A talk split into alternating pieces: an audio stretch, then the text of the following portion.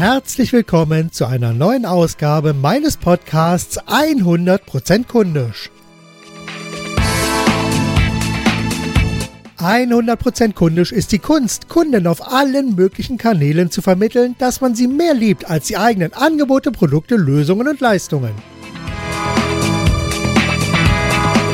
Einige Unternehmen machen hier alles richtig und verstehen es, Kunden mit wahrer Herzlichkeit und einem tollen Angebot nachhaltig zu begeistern.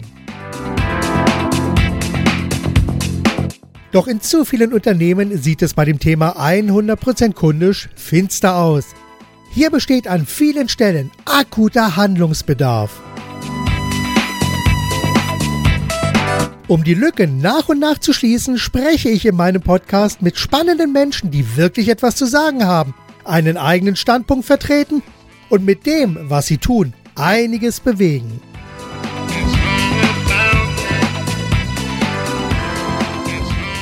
Und heute ist mein Gesprächspartner Michael Lorenz, Autor des Buches Generation Young, wie sie denkt, wie sie arbeitet. Michael, bist du da?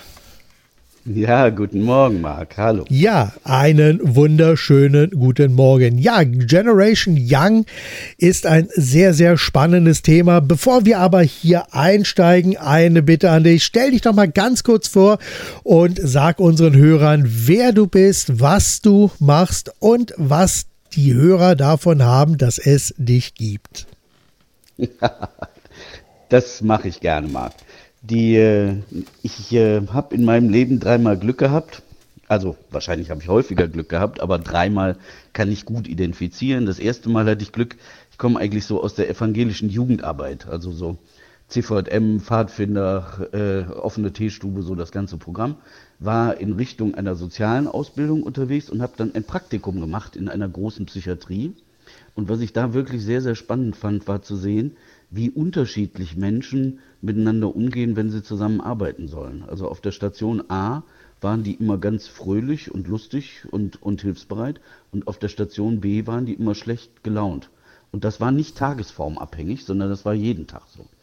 Und das hat mein Studium in eine etwas andere Richtung gelenkt. Ich habe dann Arbeits- und Organisationspsychologie studiert und Betriebswirtschaft und mich beschäftigt mit Menschen in Organisationen.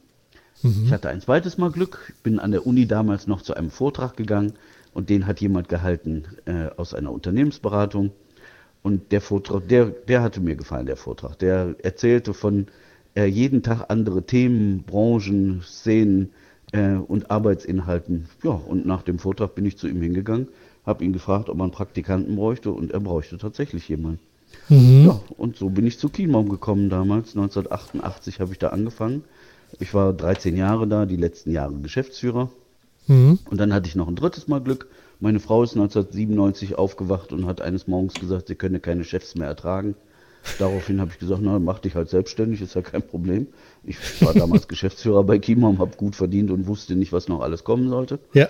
Naja, und irgendwann war die Chiembaum-Zeit zu Ende und 2001 haben wir dann Grow Up gemeinsam gemacht. Äh, sie hatte das 97 schon gegründet und das machen wir zusammen. Mhm. Mit 18 Leuten sind wir unterwegs im Bereich ja. Personalentwicklung, Führungskräfte, Training, ja. Management, Ausbildung. Das sind die Themen, mit denen wir uns beschäftigen. Wunderbar, super. Okay, da hast du ja schon wunderbar so ein bisschen zu deinem Hintergrund beschrieben. Gibt es so etwas wie eine treibende Vision für das, was du machst, die du mit zwei, drei Worten beschreiben kannst? Ja, die, die heißt Wachsen im eigenen Rhythmus. Also wir versuchen Menschen und Organisationen ähm, auf ihrem Weg zu begleiten und zwar so, dass die äh, da ankommen, wo sie auch gerne hinwollen, in der, ähm, in der Art und Weise und in der Geschwindigkeit, mit der das für diese Menschen und Organisationen gut ist. Also mhm. keine Rezepte, sondern tatsächlich individuelle Wege und Lösungen ja. für ganz unterschiedliche Organisationen. Ja. Ich meine, wie wir ja alle wissen, es gibt keine individuellen Lösungen für universelle Probleme. Und von daher, da beruft man sich doch mittlerweile wieder mehr und mehr drauf, dass es doch auf die individuellen Lösungen drauf ankommt und nicht auf irgendwelche Patentrezepte, die dann am Ende nicht funktionieren und dann mehr Schaden anrichten oder ja, weniger nützen, als es, als es eigentlich als man sich vorstellt. Das ist genauso, wie du sagst. Ne? Da ja. werden Sachen gehypt, die werden dann über alles ausgerollt. Also im Moment äh, wird gerade alles agil gemacht. Und ja. äh, für einen Teil der Organisation ist das toll. Und für einen anderen Teil ist das eine Katastrophe. Ja, ja. Also da muss man schon sehr genau hinschauen. Also gerade zum Thema Agilität hatte ich ja oder agiles Arbeiten habe ich ja auch schon einige Gesprächspartner hier mhm. im äh, Podcast gehabt. Und das ist im Augenblick sicherlich das Hype-Thema. Aber sagen auch, da muss man also sehr genau hinschauen, äh, um hier nicht wirklich viel Porzellan zu zerschlagen. Äh, gewachsene Strukturen sind auf der einen Seite natürlich für das Unternehmen sehr gut, weil man hier sehr viel Stabilität hat. Aber auf der anderen Seite in den noch stark veränderten verändernden Märkten und auch bei den stark verändernden Kundenanforderungen und Kunden, die verändern sich ja auch. Da muss man einfach lernen, damit besser umzugehen. Und genau. das bringt uns natürlich sicherlich jetzt so ein bisschen auch in die Richtung Generation Young. Kannst du bitte mal ganz kurz so umreißen, wer denn die Generation Young ist, wie du die definierst, damit wir also diesen Begriff für die Hörer jetzt mal so ein bisschen transparenter machen können? Ich, ich kann dir sagen, wie die Idee zu diesem Buch entstanden mhm. ist und dann weißt du, was ich darunter verstehe. Wunderbar. Ich gehe mit ähm, Herren äh, äh, meines Alters seit ungefähr sechs Jahren segeln einmal im Jahr. Okay, und, schön. Ähm, wir, ne, wir, wir, haben gesagt, wir wollten das äh, ursprünglich mal einmal im Leben machen. Und das hat uns so gut gefallen, dass wir das jetzt jedes Jahr machen. Und mir ist irgendwann aufgefallen in den Gesprächen am Abend zu zweit, zu dritt oder auch alle gemeinsam, dass die immer über ihre eigenen Kinder, so im Alter zwischen 15 ah, und ja. 26, 27 immer total stolz und nett erzählten. Das Dumme ja. war nur, wenn die in ihre Rolle als Führungskraft, von ihrer Rolle als Führungskraft oder Manager oder äh, Partner in einer, in einer Wirtschaftsprüfungsgesellschaft oder Anwalt ähm, ne, erzählten, dann, äh, dann waren die immer gar nicht mehr so ganz zufrieden mit dieser Generation. Und da habe ich mhm. gedacht, Leute, das kann eigentlich nicht sein. Ne? Das, sind, das ist die Generation eurer Kinder. Ja. Ihr habt die in diese Welt gebracht, ihr habt die erzogen. Äh, jetzt, jetzt könnt ihr nicht die ganze Zeit äh, euch darüber beschweren, wie die sind. Ja. Ne? Also müsst ihr euch damit auseinandersetzen, wie wir gemeinsam äh, miteinander arbeiten, ja. leben und, und auch ähm, das schaffen, was wir gemeinsam schaffen wollen. Also setzt euch ich damit auseinander. Und das war der genau. Beginn dieses Buchs. Ja, wunder. Ich meine, das ist ein wunderbarer Einstieg, der natürlich gerade einen ganz, ganz starken aktuellen Bezug hat. Stichwort Fridays for Future. Das ist ja aus diesem Impuls heraus entstanden, so der Motto, was habt ihr mit unserer Zukunft gemacht? Und oh. wie, das ist wie eine lässt total berechtigte Frage. Ja. Das ist eine total berechtigte Frage. Absolut. Ja, also, also ich, bin, ich, bin, froh, wenn mal wieder Generationen auftauchen, äh, ja. die auch ein bisschen krawalliger sind. Mir sind äh, einige Generationen aus der Vergangenheit zu ja. angepasst. Ne? Ja. Wenn ich, wenn ich Leute von, von also Leuten meines Alters höre, die stolz darüber berichten, dass ihre 27 und 29-jährigen Kinder äh, mhm. Äh, die ganze Zeit noch mit ihnen in den Urlaub fahren, da packe ich mich an den Kopf. ja. Ja, ja, aber ich sag mal, ich habe eine Tochter, die ist 14 und die ist sehr stark engagiert im Bereich Fridays for Future. Die macht da also hier in ja. Hannover so Gruppen äh, organisiert, das alles betreut und macht und tut und ist da sehr, sehr rührig unterwegs. Und da bin ich also echt mächtig stolz auf sie, weil sie da also auch für sich selber einen sehr, sehr guten Weg gefunden hat, um da mit diesen Themen dann auch umzugehen und um da auch aktiv zu werden. Naja, und um auch mal den Eltern so ein paar unbequeme Fragen zu stellen. Ist das vielleicht auch eine, eine, ein starker Punkt, an dem sich dann diese unterschiedlichen Generationen dann reiben? Weil ich sag mal, es gibt ja so, so, so unbequeme Punkte, wo man dann eben sagt, Mensch, Müll trennen ist ja ganz nett, aber wenn du einkaufen gehst, verzichte doch einfach mal da auf die Plastikbeutel. Geh doch mal öfter in Lola-Laden, also da, wo die Sachen so lose man sich dann abfüllen kann in selbst mitgebrachte Gläser und Beutel. Äh, geh doch einfach da lieber einkaufen. Ist, ist das so diese, diese Reibungsfläche, diese Unbequemlichkeit, ist das birgt das so ein bisschen ja, Sprengkraft zwischen den Generationen? Ich finde das ganz, ganz wichtig und ganz hervorragend, dass äh, Themen auftauchen, wo man sich gegenseitig auseinandersetzen kann, um zu sagen, wie machen wir es denn für die Zukunft? Und, und äh, wie, wie sollten wir es generell machen? Was ist sinnvoll und was ist richtig? Sigmund, für Sigmund Freud war, die, war diese, diese Abgrenzung zwischen Generationen und die Auseinandersetzung ein wesentlicher Motor von Gesellschaft. Und das mhm. kann ich total nachvollziehen. Das ist, das ist klug, ne, zu sagen, ist es eigentlich richtig, wie äh, äh, die, die ältere Generation es macht und was wollen wir und wie wollen wir es eigentlich anders machen. Aber übrigens, äh, das ist nicht nur einseitig zu verstehen.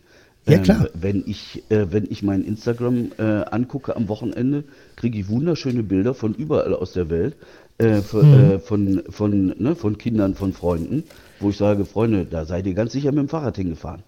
Ne? Also das, ne? genau. Ja. Also die Frage, jetzt tatsächlich dicke Backen machen, hat auch genauso wie bei älteren Leuten was damit zu tun mit, pack mal dich an die eigene Nase als erstes. Mhm. Ne? Und dann ist äh, sicher sinnvoll, die Plastiktüten re relativ schnell wegzulassen. Ja. Ähm, aber 25 Mal im, im Jahr durch die Gegend zu fliegen, äh, ja. für ein Wochenende hierhin und für ein Wochenende dahin, äh, ja, wir, äh, da müssen wir gemeinsam dran. Da müssen wir auf jeden Fall gemeinsam dran. Und auch wenn wir, also ich fliege mittlerweile eigentlich fast nicht mehr. Ich nehme lieber die Bahn, wenn es denn ja, geht. Aber eine Tochter, die dir Feuer macht, das ist ja auch. Gut. Ja, ja, das kommt noch Tat schwer dazu. Richtig so. Ja, richtig, ja, richtig so, weil richtig so. was sie ja einfach auch sagt, ist, Alter, das ist unsere Zukunft, die ihr hier gerade versemmelt. Absolut. Und ja. ich finde es teilweise sehr, sehr befremdlich, wenn, also ich sehe das auf Facebook, was da teilweise für Kommentare kommen, so unter dem Motto, äh, ja, die wollen doch nur Schule schwänzen und so weiter. Mag sein, dass da auch welche so Mitläufer dabei sind, aber es ist für viele doch ein sehr, sehr ernstes Thema. Und wie gesagt, wenn man erstmal so mitbekommt, dass ja diese Freitagsdemos ja nur die Spitze der Spitze eines Eisbergs sind, darunter passiert ja sehr, sehr viel. Also gerade um Jugendliche auch so in, an die Politik auch heranzuführen. Da gibt es die Jurats, das ist also eine so eine, so eine neue Ent Entwicklung, wo also dann eben so, so der Jugendrat, wo also die Kinder dann ja quasi anfangen, auch dort ihrer eigenen, ja, ihrer eigenen Stimme dann so ein bisschen Ausdruckskraft zu verleihen. Und das sind also sehr, sehr spannende Sachen, die sich da gerade ergeben, wo er einfach merkt, Mensch, da passiert was. Und ich glaube, dass uns das nur so auffällt, weil das ein paar Generationen weg war. Äh, ja. Wenn ich mich zurückerinnere an, an, meine Schulzeit, gegen was bin ich nicht alles auf die Straße gegangen? Ja. Ne? Äh, Recht für informationelle Selbstbestimmung. Ja. Äh, ne? Also äh, gegen die Volkszählung. Ja, äh, ja, äh, ja, ja, ja. NATO Doppel, also Doppelbeschluss, Nachrüstung. Ja. Ne? Und das so komplette Programm, so ja. Genau, das komplette Programm. Und ich glaube, ich habe für mich in meiner äh, Auseinandersetzung mit Gesellschaft, äh, Staat äh, und Politik äh, in diesen Themen viel gelernt. Mhm. Und, und das hat mir ein ganzes Stück durchs Leben geholfen, anstatt alles zu glauben, was mir irgendwer ja. erzählt. Ja, es beginnt ja schon alleine damit, wirklich auch Dinge einfach mal zu hinterfragen und Fragen zu stellen. Und meine Beobachtung nach ist so, dass so, so, so, so eine Generation so vor meiner Tochter gibt, wo einfach keine Fragen mehr gestellt wurden, sondern es wird einfach nur noch konsumiert, ohne das eigene Handeln wirklich zu hinterfragen oder um einfach auch Dinge mal so zu sagen, klingt ja ganz nett, aber lass uns noch mal ein bisschen näher hinschauen. Absolut. Und äh, tatsächlich ist es wahrscheinlich äh, richtig, dass, dass die eine Generation, wenn sie ein bisschen extremer ist, auch eine Gegenbewegung hervorruft. Äh, also wahrscheinlich haben die Spießereltern äh, der, äh, der 60er äh, auch die Hippies der 70er produziert oder, mhm. oder zumindest stark beeinflusst. Und so glaube ich, ist es auch gut und richtig so, ähm, ne, wenn, man, wenn man heute sieht, äh, dass äh, 23- bis 25-jährige äh, Jungs im Wesentlichen die Tage damit verbringen, irgendwelche Trolle zu verhauen oder Fortnite zu spielen, ja. dann muss man sagen, das ist ganz süß, aber leider ziemlich pubertär. Ja. Ne, das, äh, und das ist völlig in Ordnung von 13 bis 15, aber danach wird es auch ein bisschen kritisch, um zu gucken, naja, was passiert ja, denn danach eigentlich? Da muss man auch den Absprung finden. Genau so ist das. Sonst genau wird es kompliziert. Und das hilft ja, dann auch nicht weiter. Genau. genau so welche, welche Einflussfaktoren gibt es denn für die Generation Young? Wer, wer treibt, wer zieht? Also ich denke tatsächlich, äh, dass ähm, also vielleicht, vielleicht nochmal, um auf eine äh, äh, vorherige Frage von dir kurz zurückzukommen. Mhm. Ich habe mich jetzt gar nicht orientiert an diesen klassischen Generationseinteilungen, sondern ich äh, wollte in dem, in dem Buch ähm, Menschen, die mit jungen Menschen arbeiten, das können Lehrer sein, das können äh, Projektleiter sein, das sind Führungskräfte, ähm, ein, paar Gedanken geben, warum sind junge Leute, wie sie sind, und da gar keine Abgrenzung in diese Generationen ja. vorzunehmen. Das sind soziometrische Unterschiede, die sind für genau. Soziologen interessant. Ne, die Einflussfaktoren, die auf junge Menschen wirken, ist natürlich im Wesentlichen die Zeit und ja. die Gesellschaft und viel weniger leider die Eltern. Eltern denken immer, Erziehung hätte einen Wahnsinnseinfluss. Das können wir ziemlich klar verneinen. Okay. Das hat auch einen Einfluss, aber leider ja. nicht ansatzweise in der Intensität, als die meisten Eltern das glauben. Hm, hm, hm. Naja, ich sag mal, wir haben ja so. Ist es im Wesentlichen die Zeit, ja. Ja, ich meine, wir haben ja so die, die klassischen Faktoren, dass also bis zum Alter von sieben Jahren so die, der, das Elternhaus und so Kindergarten und so, dass das eine Rolle spielt. Danach äh, kommt dann die, die Schule, der schulische Weg, der dann auch sehr starken Einfluss hat. Und mittlerweile sind es einfach auch Social Media, die hier ja sicherlich auch einen großen Teil, ja, ihren Einfluss auf die Entwicklung der Generation haben. Und ich bin mir mittlerweile nicht wirklich sicher, ob das ein guter Einfluss ist oder ob das mittlerweile wirklich sehr, eher als sehr problematisch zu sehen ist. Wie siehst du das?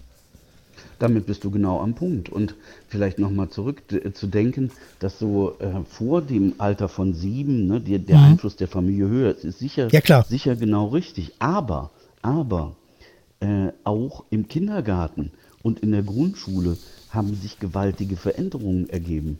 Ja. Das, ähm, ich war am letzten Wochenende mit einer Freundin, die ist Rektorin, äh, äh, ein, ein Wochenende in Amsterdam. Und das wollen normale Menschen gar nicht wissen, wie Profis die Situation sehen.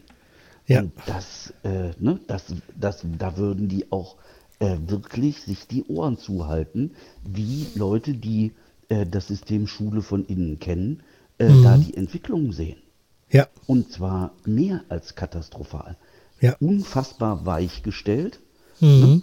Tatsächlich ähm, inzwischen ausgerichtet an dem schwächsten Glied und nicht mehr am Durchschnitt. Ja. Ja. Äh, mach, machen wir, und das machen wir seit einem Haufen von Jahren, äh, machen wir inzwischen äh, Schädigungen äh, der mittleren und, und, ja. und der, der leistungsfähigen Kindern, weil wir die einfach massiv unterfordern. Mhm. Äh, ja. Das kann man in Schweden übrigens gut sehen, was das Ergebnis davon ist. Ja. ja. Das wird uns ja immer als Vorzeigeland vor Augen gehalten. Das schwedische Schulsystem ist eine Endkatastrophe. Mhm. Und führt letztendlich natürlich auch zu einer fortschreitenden Degeneration von Gesellschaft.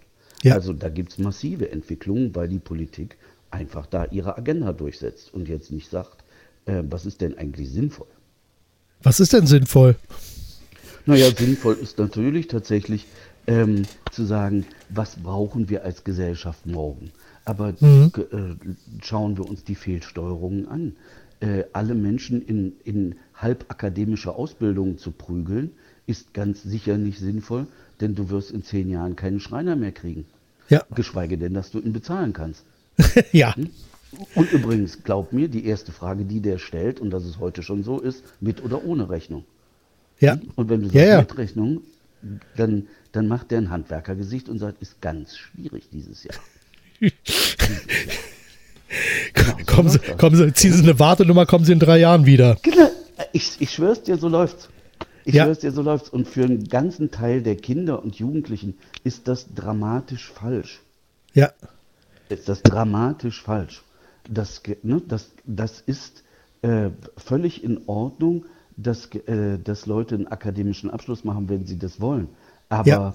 du siehst, wie über alle, äh, wie über alle Ausbildungssysteme da Leute drüber gehievt werden, entweder mit massiver Unterstützung durch die Eltern, mhm. äh, aber auch mit einer Absenkung äh, des Anspruchsniveaus. Ja. Ne? Als ich zur Schule ja, ja, klar. bin, sind zwei bis drei Prozent der Kinder zum Gymnasium gegangen. Heute sind das je nach Bundesland 30 bis 40. Ja. Ne? Ja, ja, und in dann. Berlin, ja, in Berlin ist die Anzahl der Einser-Abiturnoten in unfassbare Höhen geraten und glaub mir, Kinder sind nicht schlauer als vor 20 oder 30 Jahren. Das, ja, das ist wahrscheinlich ein Teil des Problems. Und wenn man sich da teilweise anschaut, also wir haben auch in unserem Umfeld also mehrere Lehrer, äh, die also ähnliche Szenarien auch beschreiben, und die dann auch sagen, äh, dass sie teilweise von oben dann äh, den, sozusagen den Auftrag bekommen, äh, die, die Klassenarbeiten dann äh, ja, den Durchschnitt dann eben so anzupassen, dass, dass das auch dem Schuldurchschnitt dann entspricht, dass also hier keine Ausreißer äh, nach oben sind. Also waren auch äh, eine Klassenarbeit, die ist sehr, sehr gut ausgefallen. Und da hieß es dann, ja, aber so der Schuldurchschnitt, da wünschen wir uns dann noch eher so einen Dreierdurchschnitt. Und da musste das dann entsprechend hinkorrigiert werden. Und, und die Richtung äh, äh, passiert natürlich auch manchmal. Äh, auf der anderen Seite gibt es aber eben auch genau die andere Richtung. Ne? Ein Freund von mir, Lehrer Sekundarstufe 2, sitzt bei mir am Küchentisch. Ja. Er hat gestern eine Deutscharbeit korrigiert. Fünf Seiten DIN A4, über ja. 120 Rechtschreibfehler. Oh, sportlich. Fragt er mich, genau. Fragt er mich, sag mal, was glaubst du, was der kriegt? Ich sag, geht's noch? Wir müssen mit den Leuten arbeiten in ja. Unternehmen, die müssen E-Mails und Briefe schreiben, ohne ja. dass die fünf Korrekturstreifen durchlaufen. Natürlich ja. kriegt der eine fünf. Ja, ja, und wenn der Inhalt zum Niederknien ist, bitte eine 4 minus. Aber nur wenn der Inhalt huldigungswürdig ist, sagt er, nee, nee, eine 2. Ach Quatsch. Glaubt ihr doch nicht mal alle. Ihr seid doch nicht mehr ganz dicht in dem System. Hat er seinen Namen richtig geschrieben? Ja, ja, ja, genau, genau, ja, genau. Kevin, toll, du hast den Stift richtig rumgehalten. Nee, genau. Die, nein, nein, der sagt, meine Noten werden gemonitort. Ja. Der sagt, ich, äh, ne, wenn ich zu viele schlechte Noten gebe, kommt jemand aus der unteren Schulaufsichtsbehörde und spricht mit mir lange und intensiv darüber, ob ich Schwierigkeiten habe, mit Kindern umzugehen. Das ist super. So läuft. Ja, ja, ja, und da, da so kann man sich dann echt nur noch an den Kopf fassen wenn ja, man, wenn man das so erlebt. Ja. Ne, weil natürlich tatsächlich nicht nur die Versprechen der liberalen Bildungsgesellschaft, das ist ja schön. Ne, du ja. kannst es schaffen, wenn du es nur willst. Das Problem ist, äh, dass leider dann Leute am Ende von einem Bachelor oder von selbst von einem Master nicht in der Lage sind, äh, akademisch zu denken und zu arbeiten, ja. äh, weil die Anforderungen auf ein Niveau runtergeprügelt wurden, äh, ne, wo man sagt, ja, toll. Ja. Ne? Also ja, das vorne, hinten und oben nicht. Das, das ist, das ist ein ähnliches Szenario habe ich vor einiger Zeit, also zwei, drei Jahre her, kam jemand auch auf mich zu, gerade Studium abgeschlossen, äh, Richtung Marketing und so. Und da ja, wirklich der, der große Macher. Und dann haben wir uns so zusammengesessen. Und dann habe ich das ja so, also ich selber, ich habe beispielsweise auch nie studiert. Ich habe das alles auf die ganz harte Tour gelernt. Ich habe mich 88 direkt nach meiner Ausbildung als Werbe- und Marketingberater selbstständig gemacht. Heute äh, schreibe ich verkaufsstarke Werbetexte, berate Unternehmen in Sachen Content Marketing und halte darüber auch dann die entsprechenden Vorträge. Und dann haben wir uns mal so ein bisschen unterhalten, wie er sozusagen Marketing sieht und was ich da dann zu hören bekommen habe. Er kann gut mit Excel umgehen. Aber rein von Marketing-Sicht, insbesondere mit einem ja, Einschlag Vertriebswissen, da war null. Und da musste ich wirklich dann erstmal so in dem Vorgespräch, was wir geführt haben, wirklich bei Null anfangen, alles komplett neu aufbauen, erstmal die Kundenorientierung und diese ganzen Sachen, dass man da wirklich erstmal so richtig so einsteigt in dieses Thema, in dieses Verständnis. Und da bewegen wir uns jetzt dann auch so gleich so ein bisschen in Richtung Generation Young ja wieder, dass äh, man einfach so ein Verständnis dann für die Zielgruppe dann sich herausarbeitet. Und jetzt haben wir ja nun die Generation Young. Wir haben ja nun die letzten 30 Jahre eine Schulreform nach der anderen. Wir haben das Dilemma mit den Noten. Und wir haben jedes Jahr Schulabgänger aus der Generation Young, die ja nun offensichtlich ein wenig anders ticken. Wie kann man als Arbeitgeber damit umgehen? Okay. Ähm, also ich glaube tatsächlich, dass, dass es ganz, ganz wesentlich ist, äh, heutzutage auf das, was die vorherlaufenden Systeme da an Bewertungen und Benotungen geben, ziemlich zu verzichten. Das war schon vor 30 Jahren Unfug. Ähm, ne, äh, Schulnoten haben tatsächlich, und das ist ja wissenschaftlich gut untersucht, äh, keine vernünftige Vorhersage auf spätere berufliche Bewährung. Mhm. Ne, ein ganz kleiner Vorhersagewert ist die Mathematiknote, aber das war es dann auch. Den, den Rest äh, konnte man immer schon vergessen und heutzutage völlig. Das heißt, was ich äh, auf jeden Fall natürlich Unternehmen nur raten kann, ist zu sagen, ähm, so früh wie möglich ähm, persönlich in Augenschein nehmen und tatsächlich ähm, miteinander sprechen, äh, welche Erwartungen da sind und welche Vorstellungen und dann auch klug zu überlegen, ist das eigentlich realisierbar ähm, in, ne, in der Organisation oder in dem Umfeld. Also das, das, äh, es gibt Organisationen, die machen das wirklich klasse, um zu sagen, wir verändern auch unsere Kultur und, und Situation des Miteinanderarbeitens und des Miteinanderumgehens, sodass wir eine hohe Attraktivität auch dafür jüngere Leute haben. Und es gibt eben Organisationen, äh, die machen das nicht nur schlecht, sondern, äh, ist, sondern die machen es auch genau kontraproduktiv. Ähm, also wo man sagt, ge genau das ist eigentlich nicht ähm, ne, interessant, was ihr mhm. da verändert, sondern es wird letztendlich natürlich eine Situation gesucht, wo nicht nur die Kultur angenehm oder nett ist, sondern die leistungssteigernd ist. Das heißt, ja. ich brauche ja eine Situation, wo ich Leistung raushole, sonst brauche ich keine Organisation. Ja. Schaffen. Klar. Also das, das, da genau besteht die Kniffligkeit und äh, da, da gibt es äh, eine ganze Menge von Dingen, die man tun kann äh, als Organisation, um, um daran zu arbeiten, wie sorgen wir dafür, dass unsere Führungskräfte hier ein Verständnis haben, was mhm. wird denn erwartet, aber möglicherweise wir uns auch dahingehend verändern, dass wir tatsächlich ähm, Arbeitssituationen oder Beschäftigungsverhältnisse für ältere Leute schaffen und jetzt nicht mehr denken, jung ist cool. Ja. Ne? Sag, also jung ich, kann cool sein, aber ja, jung natürlich. muss nicht cool sein. Ja, also ich beschreibe das eigentlich immer gerne wie so ein Treibhausklima, was man so entwickeln muss, in dem wirklich so ein wertschätzendes, kreatives, kundenbegeisterndes Miteinander stattfindet, um hier wirklich zum einen, wir haben also gerade so bei den jüngeren Generationen, so wie ich das sehe, da kannst du vielleicht gleich noch was zu sagen, so auch so eine etwas andere Anspruchshaltung. Da geht es ja also dann auch mehr darum, so eine Sinnhaftigkeit des Jobs dann zu haben. Und bei älteren Mitarbeitern, die haben sicherlich ganz andere Anforderungen an den Arbeitsplatz. Wie siehst du das? Absolut. Das ist natürlich auch, das ist natürlich auch Grunderfahrung geschuldet. Ne? Als ähm, wenn ne, du bist, du bist auch noch Auslauf der geburtenstarken Jahrgänge. Ja. Da war das zum Teil nicht so einfach, in den Job zu kommen, äh, weil eben für alles und jedes da äh, 200 bis 300 Bewerber da war für die interessanten Locker. Sachen. Ja. Das ist lange, lange, lange vorbei. Ja. Und äh, ne, äh, heutzutage ähm, äh, sind natürlich äh, Organisationen auch in der Notwendigkeit, äh, Leute zu nehmen, wo sie sehen, das passt eigentlich nicht so ganz auf die Anforderungen der Rolle. Ähm, ja. Aber es gibt eben tatsächlich einfach zu wenig Bewerber. Ja. Und dann muss ich natürlich als, als Unternehmen oder, oder Firma gucken, okay, wie sieht denn ein berufliches Sozialisationsprogramm in der Firma aus? Mhm. Ich kriege einfach zum Teil nicht nur zu wenig, sondern auch nicht mehr genau äh, gut passende Leute. Ja. Da kann ich da mal ganz kurz eingehen. Ne? Genau, kann ich da mal ganz kurz eingrätschen? Es gibt ja immer so dieses Stichwort, äh, dieser Fach, äh, Facharbeits, äh, Facharbeitskräftemangel.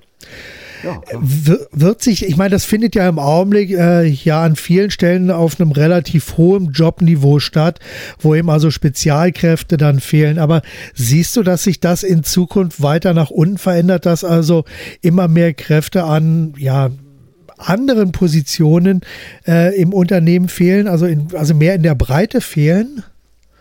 Also was, was äh, sich jetzt abzeichnet durch die beginnende Digitalisierung, ich gebe dir mal ein Beispiel, ein, ein Versicherungsunternehmen ja. äh, hatte ungefähr 4000 Leute in Deutschland, führt eine voll integrierte Software ein, äh, die tatsächlich also alle Funktionalitäten äh, des Versicherungsunternehmens betrifft und baut im ersten, ähm, in der ersten Rationalisierungswelle auf 2800 runter, ohne irgendwelche Leistungen einzuschränken. Und wer da freigesetzt wird, natürlich im Moment noch sozialverträglich, ja. sind hochspezialisierte Leute, Schadensachbearbeiter, Leute ja. mit einem Jurastudium. Ja. Ähm, ne, das, was vielleicht nicht abgeschlossen ist, aber das sind durchaus Menschen, äh, die, die eine hochgradige Ausbildung haben. Also was wir, was wir sehen werden, ist, dass äh, wir einen hohen Bedarf nach sehr spezialisierten Leuten haben, aber wir sehen jetzt schon auch einen hohen Bedarf an Leuten, äh, die die Sachen machen, die, die auf einem Lehrberuf aufbauen. Ja. Ne, wo man eben sagt, äh, ich brauche jemanden, der diese Pumpe irgendwie reparieren kann. Ja. Und dazu muss der gelernt haben, wie so Pumpen funktionieren. Das, das hilft nicht, dass der theoretisch erklären kann, wie so eine Pumpe theoretisch funktioniert. ja. Das hilft gar nichts. Deswegen kann er die nicht reparieren. Ja. Das sehe ich im eigenen Haus. Ich selber bin handwerklich nicht ganz so, ganz so fit. Also ich meine, alles, was ich mit dem Hammer regeln kann, lässt sich regeln, aber bei, manchen, bei manchen anderen Sachen, da wird es dann schon ein bisschen schwieriger. Und da bin ich dann äh, sehr, sehr froh, dass beispielsweise mein Schwiegervater äh, da sehr gut aufgestellt ist, ist Handwerker und äh, der hilft mir da an so vielen Stellen, wo ich dann einfach nur sagen kann, ich kann das nicht. Das, naja, da, da haben wir es ja schon, ist sozusagen in, in eigenen vier Wänden. Ich meine, ohne diese Hilfe würden so ein paar Sachen würden, würden dann auch anders ausschauen. Und äh, tatsächlich wird es so weitergehen, weil, weil, weil eben ähm, die Anforderungen, die sich auch an, an handwerkliche Ausbildung stellen, auch immer höher geworden sind. Du kannst ja. jemandem einfach nicht Elektronik beibringen, wenn der Schwierigkeiten mit Grundrechenarten hat. Ja. Das geht nicht. Ja. ja und insofern, äh, und das, das sagen ja die Handwerkskammern auch, die sagen, wir haben gravierende Schwierigkeiten, Leute zu finden, die die Ausbildung äh, durchhalten und auch tatsächlich die Abschlüsse dann machen und dann auch in den Berufen arbeiten wollen und ja. sich auch das zumuten, sich selbstständig zu machen als Meister äh, ja. und anderen Leuten Beschäftigung zu geben. Wir werden ja. nicht leben können nur von den Microsofts, Apples und, und Facebooks dieser Welt. Nein. Das wird so nicht klappen. Zum das, dass eben auch dann alles keine deutschen Unternehmen sind. Das zum einen und zum anderen finden ja hier auf sehr hohem Niveau auch Konzentrationsprozesse statt, genau. äh, die den Faktor Mensch ja immer mehr ausgrenzen. Genau, so ist es. Genau. Also auch wenn der Faktor Mensch natürlich an irgendeinem Ende sicherlich wieder auftaucht, aber im Prozess selber äh, ist es ja so, dass vieles dann eben mehr und mehr durch KI-Systeme ersetzt werden, sodass hier also die, die Fachkraft Mensch äh, oder der denkende Mensch irgendwo im Prozess dann immer weniger gefragt sein wird. Absolut. Was automatisierbar ist, wird automatisiert werden.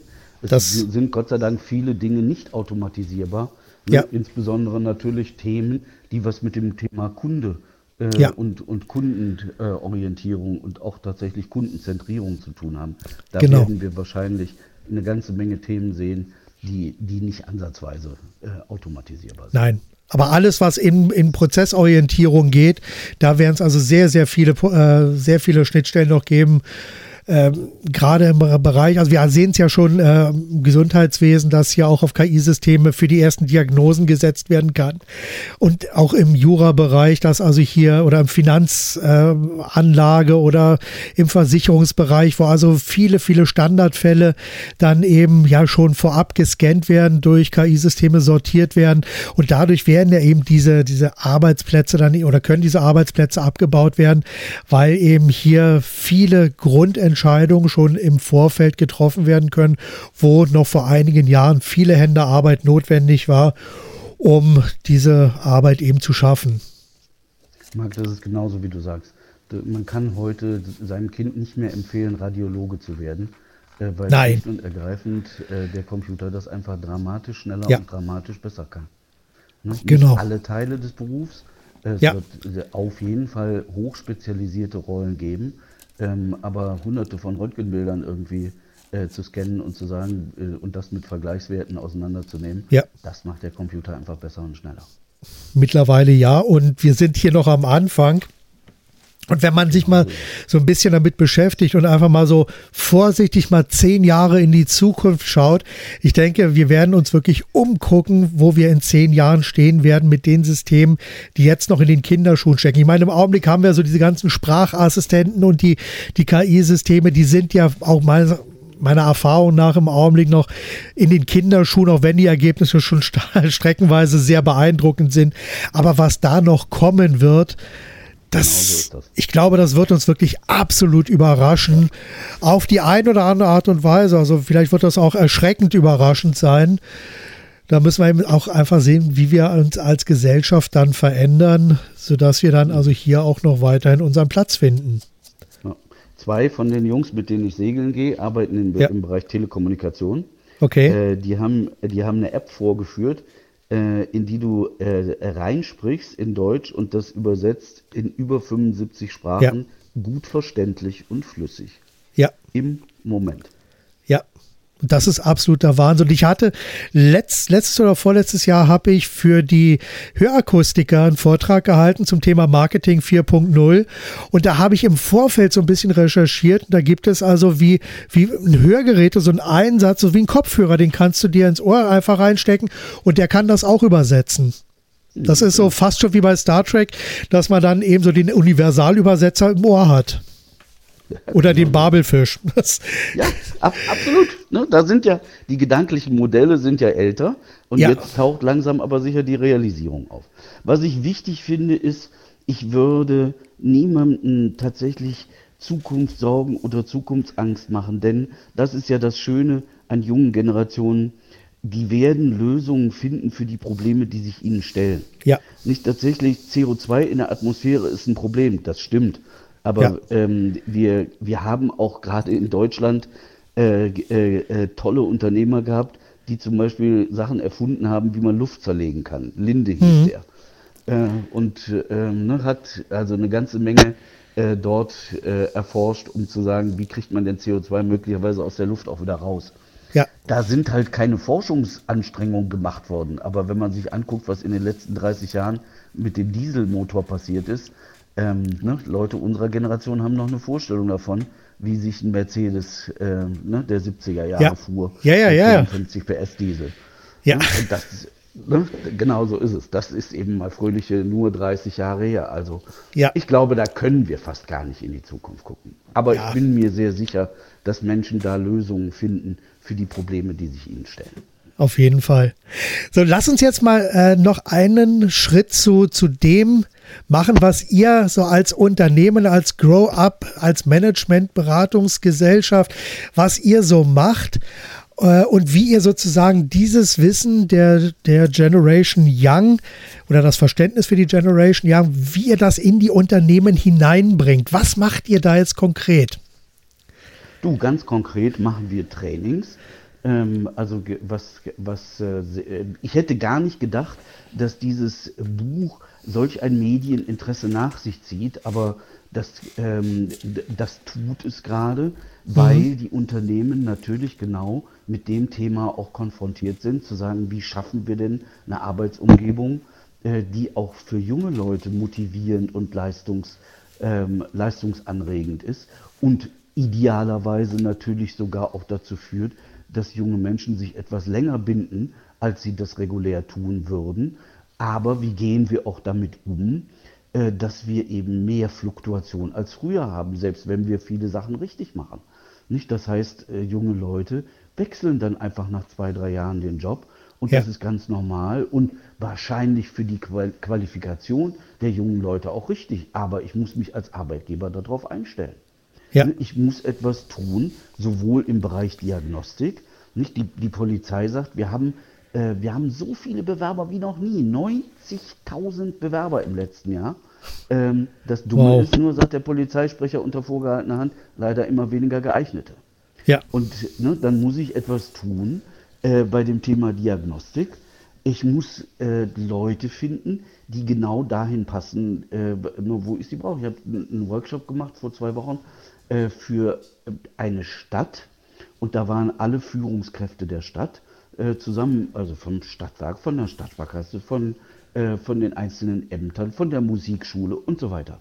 Und ne, genau da zu überlegen, was heißt das denn für uns als Stadt? Denn was wir in Zukunft nicht brauchen, sind Menschen, äh, die möglichst einen sicheren Arbeitsplatz haben wollen ähm, und möglichst ähm, ne, äh, in, in Ruhe äh, ne, dass die Verhältnisse so beibehalten wollen, wie sie in der Vergangenheit waren. Genau mhm. die brauchen wir nicht. Ja. Ne? Und das Dumme ist, wir haben das Image als Stadt, dass man genau das hier kriegen kann. Und da ja. sagt der kluge Oberbürgermeister von wegen, genau das brauchen wir gar nicht. Und zieht inzwischen auch seine Führungskräfte nach zu sagen, also, ah, okay, also was müssen wir tun? Ne? Ja. Wie wählen wir anders aus? Wie arbeiten wir anders ein? Wie sehen Rotationsverfahren aus? Und da sind wir dann bei ganz klassischen ähm, Instrumenten, Trainings, Workshops, ja. Führungskräfteentwicklung. Aber zuerst mal muss ein Verständnis her zu sagen, ne, wo wollen wir denn eigentlich hin? Ähm, also auch das Thema ja. HR-Strategie beschäftigt uns natürlich sehr ja. viel. Ich sag mal, das ist ja auch wieder so auch der Punkt, weil ich, ich nähere mich ja in dem, was ich mache, von einem etwas anderen Punkt. Da geht es ja eben um das Thema ja, Werbung, um das Thema Marketing und natürlich auch um das Thema Kommunikation. Und auch hier braucht man sozusagen den Kern des Unternehmens, um einfach ganz klar herauszuarbeiten, wofür steht denn das Unternehmen eigentlich? Was ist denn die Unternehmens-DNA? Was kann denn der Kunde vom Unternehmen aus erwarten? Und auf der anderen Seite von der, von der Mitarbeiterseite oder von der Bewerberseite sieht es natürlich aus, was kann sozusagen der Bewerber oder der zukünftige potenzielle Angestellte im Unternehmen dann vom Unternehmen auch erwarten. Exakt, und, genau so ist es. Du, und die, da gelten dieselben Prinzipien. Du absolut. Als Werber weiß, ne, good advertising kills a bad product faster. Ja. Und ne, wenn ich äh, ein, ein Image aufbaue, äh, äh, was so eine äh, äh, was so eine Welt den, den Bewerbern vorspielt, die sich dann aber schon nach drei Wochen als völlig äh, illusorisch rausstellt, ja. ja. dann produziere ich frühe Fluktuationen und genau, ja, genau. die will ich natürlich nicht haben. Das ist einfach Wahnsinn. ist es wie bei der Kundengewinnung. Jeder, jeder neue Kunde kostet eine Menge Geld und man verdient oft erst nach dem dritten, vierten, fünften Auftrag Geld. Aber wenn ich einen Mitarbeiter habe, wo ja genau das Gleiche, dann kommt, wenn ich da alle drei Monate neue Mitarbeiter habe, dann muss ich die einarbeiten und äh, einarbeiten, schulen, machen, tun. Das kostet auch jede Menge Geld, macht das Unternehmen langsam, leider, und da leidet dann die, ja, die Agilität dann im Unternehmen. Das kann ja dann auch nicht mehr funktionieren. Aber sie müssen sich natürlich auch darauf einstellen, dass, ähm, dass sich Menschen heute viel schneller monetarisieren müssen, als das in der Vergangenheit der Fall war. Ne, wenn, ich, wenn ich damit rechnen kann, dass Menschen durchschnittlich fünf, sechs, sieben Jahre bleiben, ist das halt was ganz anderes, als wenn ich ja. damit rechnen muss, dass junge Menschen das Unternehmen nach zwei, drei Jahren vorhersag, vorhersagbar ja. verlassen. Das ja. heißt, ich kann gar nicht mehr als Organisation so umfassend ausbilden, sondern ich muss die Leute relativ schnell für eine Funktion fit machen, äh, ja. damit sie eben auch mitarbeiten, äh, ne, dass wirtschaftlicher Erfolg auftaucht. Ja. Also das hat wirklich gravierende Veränderungen in dem Thema Ausbildung äh, und, und Qualifikation zur Folge. Absolut. Das heißt also, man müsste im Grunde genommen die Ausbildung, also man, auf der einen Seite braucht man natürlich ein sehr, sehr, eine sehr, ja, eine spitze Ausbildung, also eine sehr spezialisierte Ausbildung, die also für den jeweils gerade notwendigen Bedarf hin ausbildet und das dann so schnell und so gut wie möglich. Sehe ich das richtig? Genau. Exakt, genau. Und das baust du eben ganz anders stufenmäßig auf, wo du sagst, was muss jemand in den ersten Wochen, in den ersten Monaten oder dann auch in einem Jahr zwei, drei oder vier lernen. Und da ähm, äh, tun sich Unternehmen sehr, sehr schwer, äh, ja. ihre Ausbildungssysteme so zu flexibilisieren, dass das auch tatsächlich klappt. Wir, wir sind auf dem Weg, aber viele Unternehmen äh, äh, ja. arbeiten eben auch noch mit einem Bild und auch mit einem Selbstverständnis, was sich letztendlich in der Erwartungswelt der jungen äh, Generation überhaupt nicht widerspiegelt. Mhm. Wunderbar. Okay. Du, ich schaue gerade mal so ein bisschen auf die Uhr und ich sehe, also wir kommen langsam zum Ende. Und Michael, ich würde dich noch um eine Sache bitten. Kannst du vielleicht so einen ja, Schluss, so die berühmten letzten Worte formulieren für unsere Hörer und einfach ihnen so, so zwei, drei Gedanken mit auf den Weg zu geben, wie es in Zukunft besser geht, worauf Sie sich vielleicht einstellen müssen. Gib Ihnen etwas mit, woran Sie sich festhalten können. Das mache ich gerne.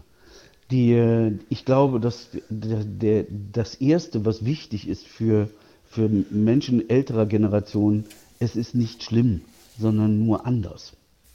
Und das, sich damit geistig auseinanderzusetzen, also die, die Trennung von dieser Schlimmheitsempfindung, äh, die ist wirklich wichtig. Das Zweite ist tatsächlich, äh, junge Menschen werden Lösungen finden für die Probleme, die sich ihnen stellen. Äh, also tatsächlich äh, das, das Klagen über die Jugend, da finden sich 2000 Jahre alte Quellen in Ur, in, in Keilschrift. äh, und das hat nie aufgehört. Und ich glaube, das ist nichts anderes als äh, äh, äh, systemimmanent. Und wenn man klug ist, kann man das eigentlich einstellen und aufhören. Und das Dritte ist, ich glaube, äh, äh, tatsächlich nicht unidirektional, sondern tatsächlich im Dialog sich mit jungen Menschen auseinanderzusetzen, um zu sagen, was ist Erwartung, was ist erfüllbar, äh, ja. was geht, was geht nicht und äh, was ist im Angebot und was ist nicht im Angebot. Und ansonsten ist es ja eine wunderbare Möglichkeit, auch selber Angebote zu schaffen und das tun viele junge Leute auch und das ist ja. eine große Freude. Absolut. eine große Freude. Wunderbar. Ich denke, das sind sehr, sehr schöne Schlussworte und da kann jeder was mitnehmen. Michael, ich bedanke mich für dieses tolle Gespräch und ich wünsche dir noch alles, alles Gute und sage erst einmal Tschüss, bis zum nächsten Mal. Marc, vielen, vielen Dank. Ich freue mich, wenn wir uns mal wieder hören. Das kriegen wir bestimmt hin und vielleicht können wir uns auch mal persönlich treffen und einige Themen noch weiter vertiefen. Okay. Total gerne. Bis dann. Also, tschüss. Tschüss.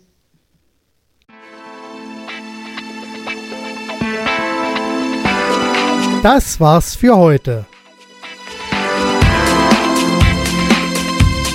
Vielen Dank, dass ihr euch die Zeit für den Podcast 100% kundisch genommen habt und vielen Dank auch dafür, dass wir euch ein Stück weiter mit Ideen und Inspirationen auf eurem Weg begleiten durften.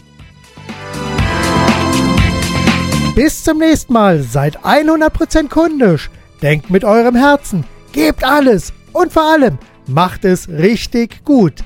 Euer Marc Perl Michel.